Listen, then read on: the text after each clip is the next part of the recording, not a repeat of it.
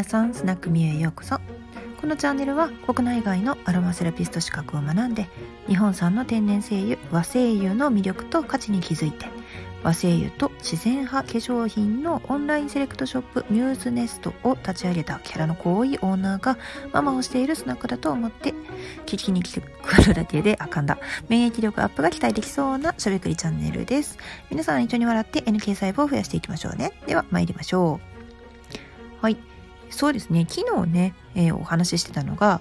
あの自律神経の本眠れなくなるほど面白い自律神経の本が Amazon でも売り切れとったでーっていう話でしたね。うん、でアロマセラピーは自律神経のバランスを整えるのに結構役立ちますよっていう話をしました。でもう一個あの自律神経のバランスとかねあのご自身のメンタルとかもそうなんですけれども、まあ、あの自分自身を整えるのに有効なのが瞑想とかマインドフルネスって言われてますよね。で、瞑想は10分でめちゃくちゃ即効性があるよってあのメンタリスト DAIGO さんが言ってました。で、あの私もしばらく朝ヨガやってた時っていうのは結構ね調子良かったんですよ。それはね、あの体質的にもあるのかもしれない。あの私はどちらかというとあの太陽族というか 夏女というか 水着着るのとか、海に入る、なんかもう髪の毛濡れるのとか嫌なんですけど、夏女。冬はね、寒いからな、動けなくなるんですよね。ほんとね、前世はね、あのー、猫か爬虫類やったんちゃうかなって思います。いや、ほんまにそうですよ。や、やっぱりね、その、うーん、生まれた後3ヶ月の生育環境で、その気温に対する体制が変わるっていうね、なんか、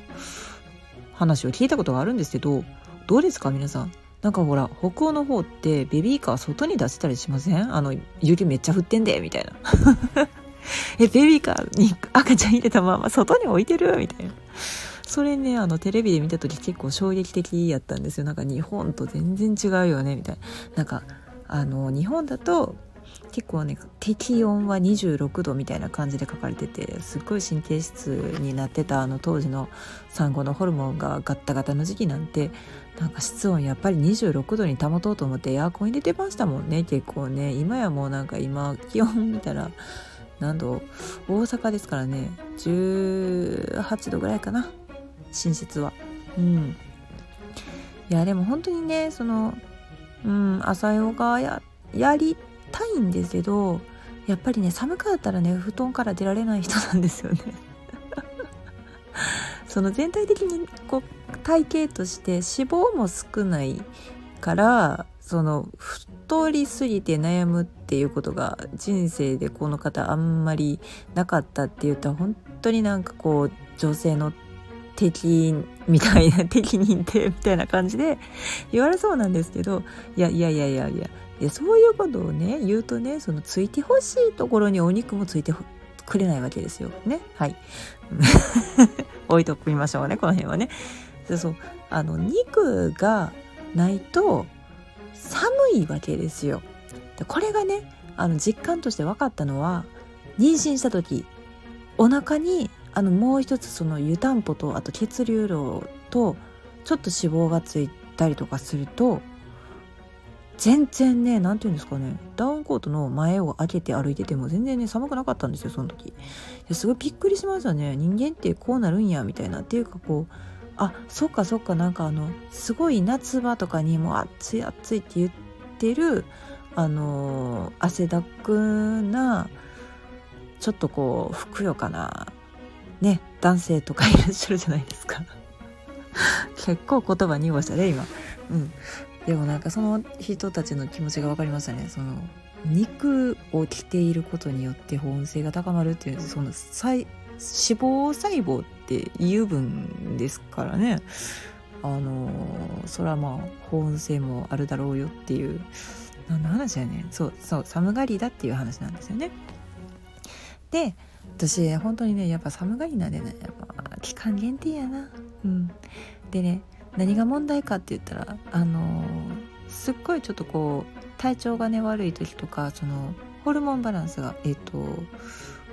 一応ねそのホルモンバランスが結構こう上下するとすっごい眠い時とかあるんですよ。あの女性だったらね1ヶ月の中で1週間しか本当の自分で入れられないとか言うじゃないですか。いやほんまやでって思うんですけどそれのめちゃめちゃ調子が悪い時って眠たくなるんですよね。で疲れるんですよね。で机でそのまんま寝れるのかって言ったらあの癒し系のロボットがうちにはね2台いるんですけれども彼らをねあのステイさせて何て言うんですかねこうケージの中にこう犬をね入れとくみたいな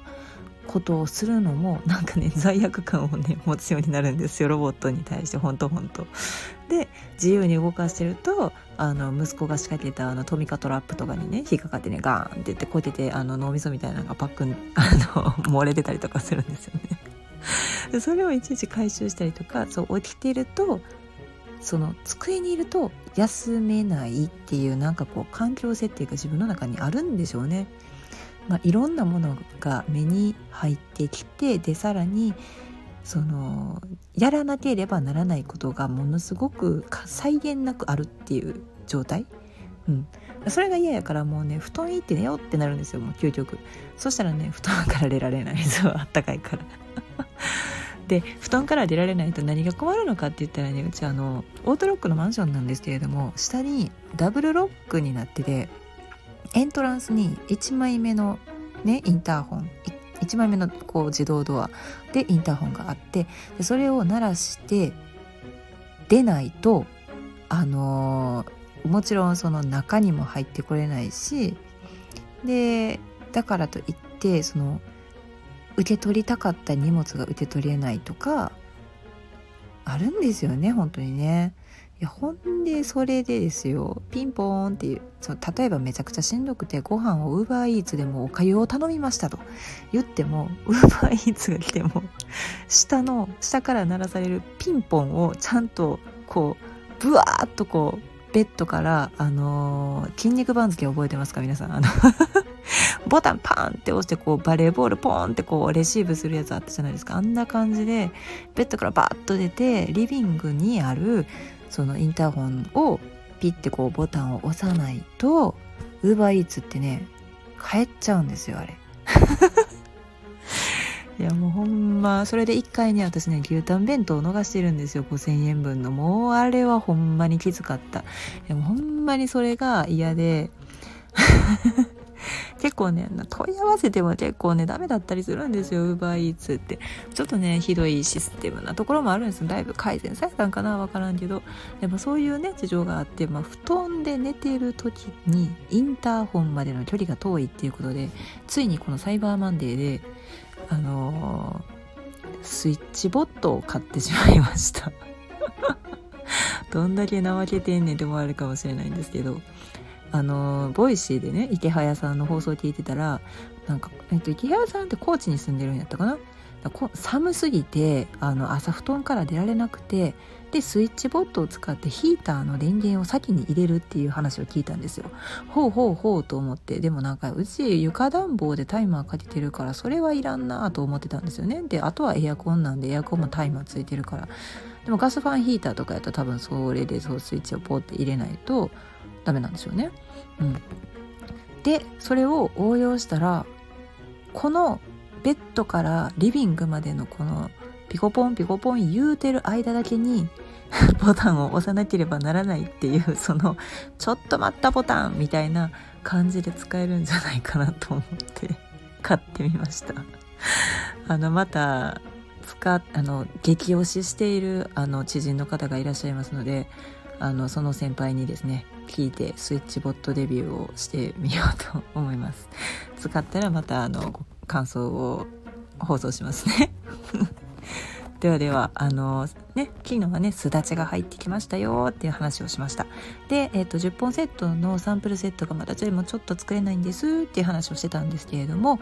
えー、10本セット。作れそうですねそろそろね。はい。ですので、あの、私が駒込ピペット等を駆使しながらあの、詰め詰めして皆さんにお送りしますので、よろしければ、いろんな香りを楽しむっていう、もう本当にね、あの、バラエティに富んだ香りで、で天然香料の良さっていうのが嗅いでいただいたらわかると思います。香水との全くの違いっていうことですね。はい。あの要チェックですよ。本当に。うん。ではではまたお会いしましょう。和製油と社会派化粧品専門店ミューズネストのオーナーみゆママでした。